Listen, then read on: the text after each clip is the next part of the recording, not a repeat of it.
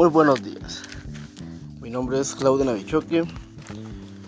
Quiero darles a conocer un poco de lo que es el los desechos que podemos encontrar en un mantenimiento de variadores de frecuencia. En estos variadores de, de frecuencia podemos encontrar muchos desechos. Componentes eléctricos, por supuesto, plásticos, capacitores eléctricos. Estos llegan a quemarse o a sufrir algún daño pantallas LCD, aluminio y cobre. Estos materiales son los que podemos desechar o estar cambiando constantemente en el mantenimiento ya que sufren diferentes daños. El plástico. Este tarda entre 100 y 1000 años en descomponerse, por lo que está considerado un material muy lento en descomponerse. Por ejemplo, una botella plástica tarda entre 500 años. Si está la intemperie, si esta está enterrada entre, enterrada entre la tierra, por supuesto, llega a prolongar su descomposición mucho más tiempo. Es uno de los de los factores que cuesta más que se descomponga y uno de los mayores contaminantes actualmente los capacitores eléctricos. Estos capacitores eléctricos hay muchos lugares donde llegan a juntarlos y les dan un tratamiento químico y los tienen en un área aislada para que no contaminen de la misma magnitud que si solo vamos y los tiramos en cualquier lugar.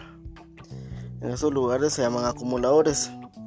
Estos lugares son especiales y ahí, y ahí les dan un tratamiento químico.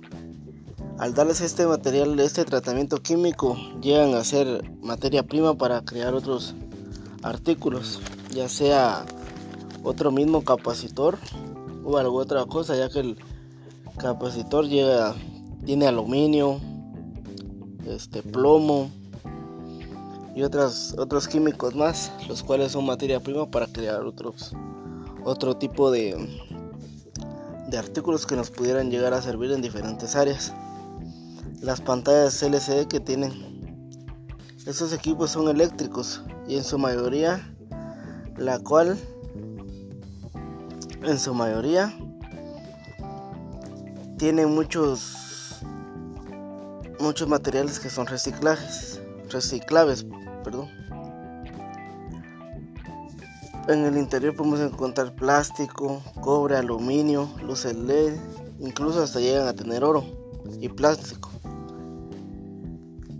En la recicladora lo que hacen es adquieren esos productos, los desintegran, seleccionan por diferentes categorías dependiendo del material y así les dan siempre un material, un tratamiento químico.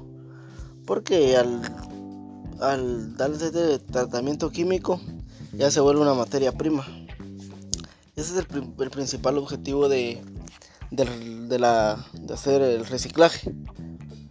Juntar mucho material del mismo tipo, digamos mucho metal, mucho plástico, mucho cobre, mucho aluminio y en fin. Todo esto lo llevan a juntar, les dan un tratamiento químico. El más común es este, ponerlos a altas temperaturas para que lleguen a derretirse.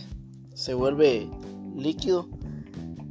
Luego por el plástico uno un ejemplo es que lo vuelven líquido, luego de volverlo líquido lo vuelven pelotitas de una mínima de un mínimo tamaño, el cual ya lo vende como materia prima. De esa materia prima podemos encontrar en los mercados lo que son todo lo que son los trozos que utilizamos para llevar comida a nuestros trabajos, este platos, vasos y todo eso. Llega a salir de lo mismo que se recicla el aluminio y el cobre. Estos materiales son más conocidos por las personas y por los recicladores, ya que por su nivel de utilidad tienen un buen precio y un buen pago. Las personas reciclan estos materiales porque se les paga muy bien y en, y en las recicladoras las empresas llegan a pagarles muy bien. Hay empresas que que se dedican a la fabricación de utensilios de cocina, como lo que son ollas, tapaderas, este, servidoras, cuchillos y todo esto.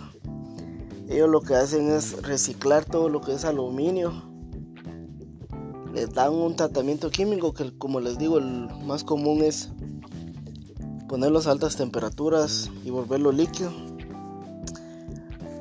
Y así poder hacer otro tipo de materiales. Por ejemplo con el aluminio hay empresas que se dedican a lo que son la fabricación de los mismos utensilios de cocina.